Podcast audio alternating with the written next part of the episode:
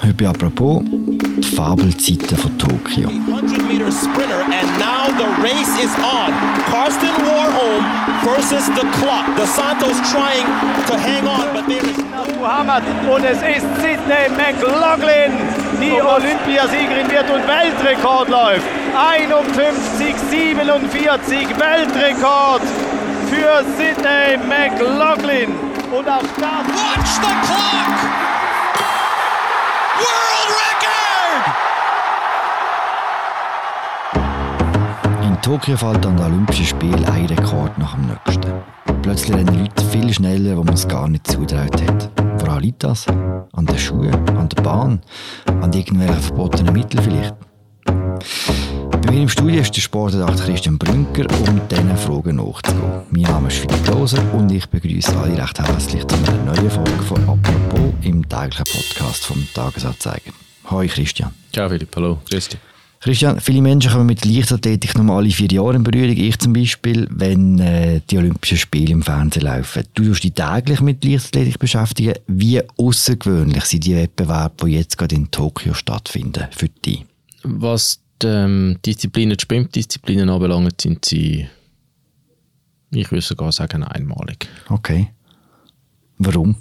Weil wir Leistungen sehen und erleben, wo man auch als Experte, wie ich mich jetzt bezeichne, nicht mehr recht kann nachvollziehen was da, was da wirklich geht und läuft. Bei welchem Rennen hast du am meisten gestaunt? Ich habe bei vielen Rennen gestaunt, da muss ich schnell überlegen, wie vielen ich am meisten gestaunt habe. Ich glaube, ich habe beim 400 Meter Hürdenrennen von der Männer habe ich am meisten gestaunt. Es ist zum Verrücktwerden. Ein entfesselter Carsten Warholm schafft, was vor ihm noch niemand geschafft hat. Über die 400 Meter Hürden bleibt er unter 46 Sekunden. Es ist mehr als nur Olympiagold, es ist ein Wahnsinns-Weltrekord.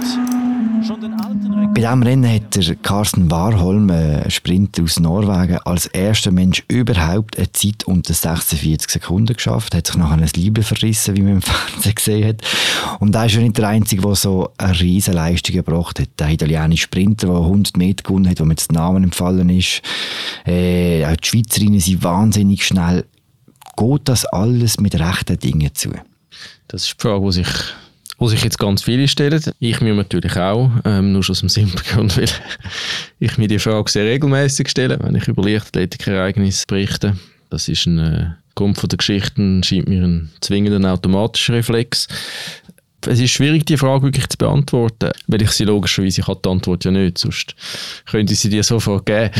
Also bleibt nur das Spekulieren, was mögliche Gründe sind. Und ich glaube, da muss man wirklich fast schon Athlet für Athletin, Disziplin für Disziplin anschauen und wird auch dann nicht, nicht, nicht irgendwie können die Daumen nur oder abheben, weil wie gesagt, ganz viele Fakten hat man schlicht nicht. Also nur schon äh, ähm, ein Doper streckt ja nicht die Hand auf und sagt, er dopet, oder? Also äh, kann man nur, bleibt nur Spekulieren, oder? Kommen wir bleiben bei den Sachen, wo man kann etwas darüber sagen kann. Zum Beispiel ein Argument oder ein Grund, der jetzt immer wieder angeführt wird, ist, dass die Bahn in Tokio wahnsinnig schnell ist. Was heißt das denn genau? Also nach allem, was man bis jetzt sieht, scheint das wirklich so zu sein. Die Bahn, das ist eine italienische Firma, Mondo heißt die Firma, wo die Bahn gebaut hat und verleiht hat. In den letzten zwölf, meinte ich, Olympischen Spiel, Sommerspiel immer die Bahnen gestellt hat und, und sich natürlich rühmt, die schnellsten Bahnen der Welt zu bauen.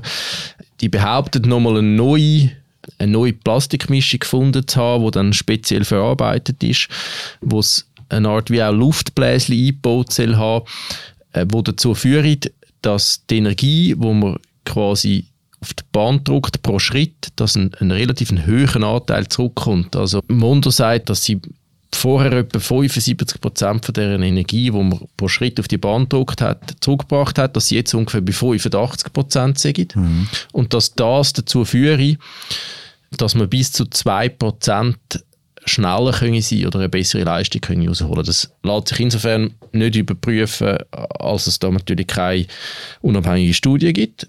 Klar ist, dass Mondo sicher PR macht in eigener Sache, oder? Ähm, wenn man jetzt aber die, die, die sehr vielen Zeiten anschaut, deutet darauf hin, dass, irgend, dass irgendetwas an diesen Aussagen muss dran sein hm. Also mit dem Tartan haben wir in der Schule noch zu kämpfen gehabt, hat das nicht mehr viel zu tun wahrscheinlich, oder?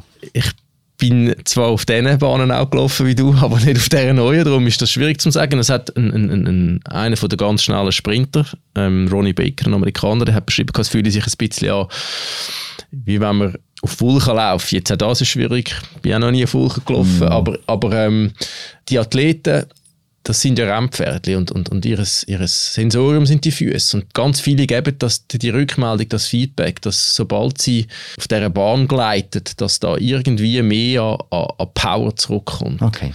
Das Problem bei diesen Bahnen ist sehr oft, das kann sehr schnell zu Verletzungen führen. Also es hat dazu geführt, dass beispielsweise Athleten dann auf so Bahnen praktisch nicht trainieren oder beispielsweise nicht mit Spikes, weil, weil der Körper nochmal muss verarbeiten muss. So hoch ist, dass das relativ anfällig kann sein. Und die, die meistens darunter leiden, wenn man so extreme Bahnen baut, sind die, die natürlich viele Runden nicht drehen sprich die Läufer, 10'000 Meter Läufer. Darum gibt es auch die Möglichkeit, dass man irgendwie so einen Mix probiert anzubringen. Die prestigeträchtigsten Disziplinen aber sind natürlich die Sprintdisziplinen. Darum, äh, wenn ein Hersteller natürlich priorisiert, dann äh, priorisiert er gnadenlos, oder? Und damit auf die Sprints. Hm. Wir bleiben kurz bei den Füßen der Athletinnen und Athleten. Das Zweite Materialwunder, wo man in Tokio feststellt, sind die Schuhe, die, die Spikes, die neuen.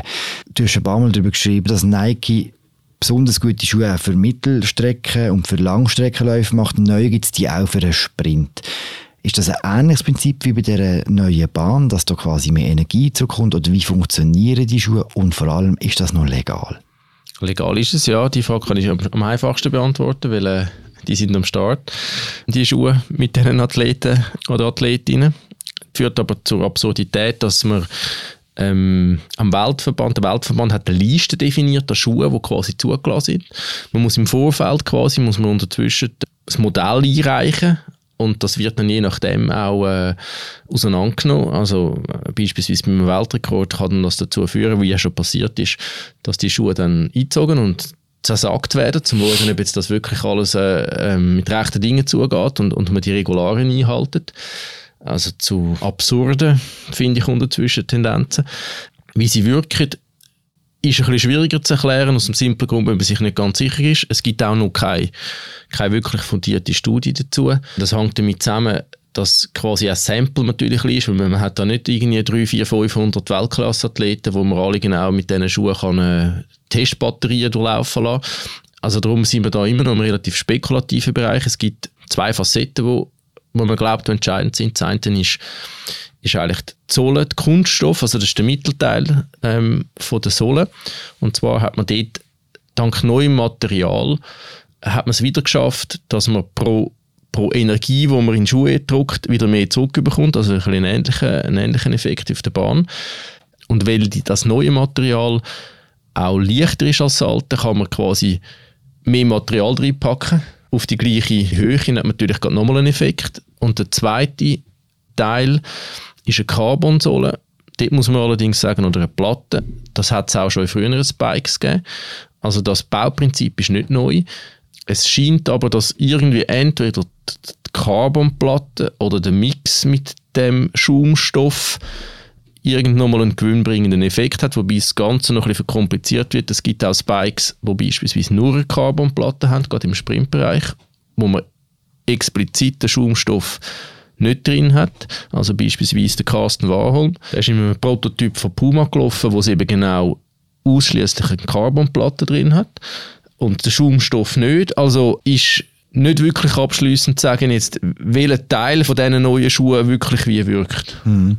Du sagst, es ist legal, aber ist nicht die Frage, ist es auch gerecht? Wäre es nicht besser, wenn all die Athletinnen und Athleten einfach mit all den gleichen Schuhen würden an den Start gehen? Das ist eine der ewigen Fragen. Die Antwort ist da immer natürlich, dass der Sport, der Spitzensport immer schon von, von Entwicklung auch technologischer Art gelebt hat das natürlich ein riesiger Markt ist und entsprechend der Anreiz groß ist für die Firmen natürlich dort zu investieren und dann entsprechend Geld zu verdienen. Mhm. Ähm, weil beispielsweise ein Spike ist quasi ein Nebenprodukt, wenn wir jetzt von Nike reden, oder? Die haben der, der war im Laufschuh und die haben dann das übertragen auf die, auf, auf die Breite, oder? Die, gehen, die verdienen dort richtig viel Geld.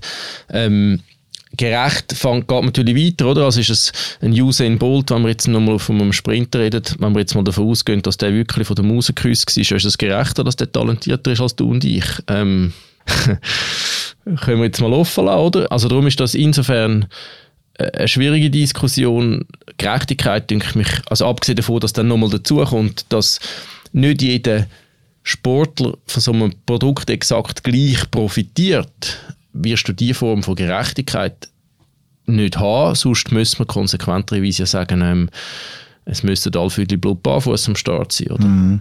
Dann hättest du zumindest quasi der Aspekt vom Sport nicht, aber das ist natürlich ein, ein, ein wesentlicher Teil vom Sport, oder, wo, wo ihn auch definiert. Da gibt es halt natürlich noch extremere Beispiele, Formel 1, oder? Ähm, das klassische Beispiel, das man immer bringt, ist Tour de France, der Greg LeMond, wo, wo der Triathlon-Lenker damals das erste Mal eingesetzt hat im finalen Zeitfahren gegen den Finja, ist es noch Finja, oder? Und, und damit noch gedreht hat, oder?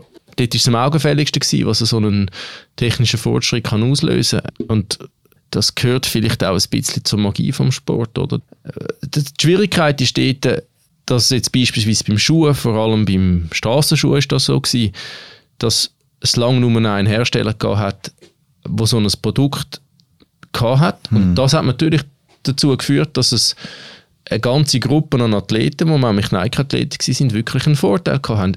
Bis zur Absurdität, dass Konkurrenten, die von anderen Marken gesponsert sind, sich Nikes gekauft haben und dann quasi das Wusch überklebt haben, oder? Der technische Fortschritt, der sichtbar ist, ist das eine. Selbst wenn alle Athleten würden Blut an den Start gehen, wüssten wir nicht, ob die alle sauber sind. Wir haben in apropos die Geschichte von Alex Wilson der auch wieder unter Dopingvertrag steht und sich gegen den wehrt. Wenn du jetzt an Tokio denkst, und du hast schon einleitend gesagt, eben die Frage stellt sich immer, jetzt in diesem speziellen Fall, wie groß ist Doping-Thematik aus deiner Sicht jetzt äh, bei all diesen Fabelzeiten? Wieder gibt es keine, keine simple Antwort, weil ich glaube, man muss Disziplinen genau anschauen, man muss Männer und Frauen genau anschauen. Ich glaube, je mehr es Ausreißerzeiten gibt, beispielsweise, wir haben, du hast den Carsten Wahlmann angesprochen, dort bei dem 400 Meter Hürdenrennen haben praktisch alle Bestzeiten gelaufen. Ist jetzt der Tag darauf bei den Frauen über 400 Meter wieder genau gleich gewesen. Je mehr Athletinnen und Athleten eigene oder Bestzeiten pulverisieren, desto optimistischer bin ich, dass das nicht, nicht nur auf Chemie kann zurückführen sein ist klar, wer sagt, sind sowieso alle top, dabei das ist äh, eine Aussage, wo, wo definitiv nicht haltbar ist. Der, der, der sieht sich bestätigt, aber ich glaube, je mehr Athleten so Leistungssprünge machen, desto eher spricht das gegen Doping. Der interessanteste Fall, wenn wir jetzt von Doping reden oder von möglichem Doping reden, die zwei interessantesten Fälle sind der italienische 100 Meter Olympiasieger, der aus dem Nichts gekommen ist, in einem Alter, wo man ähm, normalerweise nicht mehr so Leistungssprünge macht. Auch wenn man weiß, dass das ein Weitspringer war ursprünglich und dass der auch immer wieder Verletzungen hatte. Und der, der zweite ist vor allem die 100 und 200 Meter Olympiasiegerin, die Jamaikanerin, die Lynn Thompson, äh, wo nochmal Zeiten gelaufen ist, vor allem auch bei Gegenwind, wo ganz nah an die, die Fabelzeiten, das Dezember formulieren, von der Florence Griffith Joyner vom 88 Jahren gekommen ist, mhm. wo man eigentlich wirklich nicht für möglich gehalten dass man aber so nah herankommen kann. Und dort, ich probiere es nochmal dezent zu formulieren, dort dünkt mich der Ansatz von Bahn und Schuhe allein nicht befriedigend. Mhm. Haben eigentlich während Corona gleich fest äh, auf Doping kontrolliert wie ohne Corona? Nein, haben wir nicht. Man hat ähm, vor allem im, im, Frühling 2020 hat man einen, einen, einen massiven Einbruch von den Testzahlen. Und zwar wirklich massiv. Dünkt mich aber insofern äh, ein Nebengleis aus zwei Gründen oder an sich sogar noch aus mehreren. Ähm, erstens, wir sind da immer noch anderthalb Jahre vom grossen Anlass weg gewesen. Jetzt kann man sagen, klar, du, du hättest theoretisch mit, mit, mit noch mehr Training dank Doping natürlich dir dort schon einen Vorteil verschaffen wie, wie relevant das aber ist, quasi eben in einer Langzeitperspektive, das würde ich mal bezweifeln. Punkt zwei, jemand, wo, wo weiß, wie es manipulieren geht, der braucht keine zusätzliche Einladung quasi. Der hat das im mhm. Griff, unabhängig davon, ob jetzt die kontrollieren oder nicht. Also darum ist das, und, und wer nicht dopt, und zwar, weil er die Einstellung hat, der fängt ja nicht an dopen, nur weil es jetzt keine Kontrolle gibt. Also darum denke ich mich, ist das, ist das ein, ein Aspekt, wo ich nicht glaube, dass der sehr äh, ins Gewicht fällt. Mhm. Der allererste gemessene Weltrekord über 100 Meter bei den Herren war 10,6 Sekunden vor über 100 Jahren. Der Mensch ist in der Zwischenzeit über eine Sekunde schneller geworden. Wird das immer so weitergehen? Werden die Menschen in 100 Jahren nochmal eine Sekunde schneller sein über 100 Meter? Du weißt, dass ich wie, die, wie du keine Kristallkugel habe. Ähm, ich würde ähm, sagen nein, weil es ja nicht so ist, dass sich der menschliche Körper in der Zeit, wo du jetzt erwähnst, substanziell weiterentwickelt hat und damit auch nicht wird in den nächsten Jahrzehnten. Also es wird sicher irgendwo eine, eine Grenze, vom, eine biologische Grenze geben. Aber was sich natürlich fundamental verändert hat, sind, sind ähm, ist Aspekte, die wir diskutiert haben, ist Technologie, ist die Art, wie man trainiert, also das Wissen, äh, das Trainingswissen, ist, ist, äh, sind psychologische Aspekte, Ernährungsaspekte, also das, was man als Umfeldoptimierung anschaut, oder? das hat natürlich gar noch nicht stattgefunden, wo man 10-6 gelaufen ist und das ist natürlich der Hauptgrund, äh, warum es Sprünge gegeben hat und sicher weitere Entwicklung wird geben. Es gibt immer wieder auch Studien, die probieren zu prognostizieren, wie sich die Zeiten entwickeln, oder? Und die Kurven flachen aus, ähm, sind sehr unterschiedlich, wo sie dann enden, oder? Äh, zum Teil hat man, hat man die Kurve schon erreicht, bevor der Usain Bolt dann seine Weltrekordzeit gelaufen ist, was zeigt, wie schwierig dass das offensichtlich zu prognostizieren ist. Darum würde ich mich da sicher nicht auf Test lassen und dir irgend, irgendetwas sagen. Dünke mich allerdings, dass wir, wenn wir jetzt beim Usain Bolt sind und dann 958 und sieht, wie weit weg der Rest ist, jetzt trotz, trotz auch all diesen Begleiterscheinungen, die wir jetzt darüber diskutieren, oder? Also der Italiener ist 89 gelaufen. Das ist eine andere Liga im Verhältnis zum Bolt, oder? Wage mich jetzt durch auf den Test raus, würde ich einmal sagen, dass das 958 noch sehr lange wird Bestand haben. Mm. Er selber hat ja gesagt, mit den neuen Schuhen wäre er 59 gelaufen. Danke für das Gespräch, Christian. Gerne, Philipp. Das war unsere aktuelle Folge von «Apropos» im täglichen Podcast vom Tagesanzeiger und von der Redaktion der Media. Ich empfehle euch allen auch die Folge über Alex Wilson und Belinda Bencic, was auch schon um Olympia geht. Danke fürs Zuhören. Bis bald. Ciao zusammen.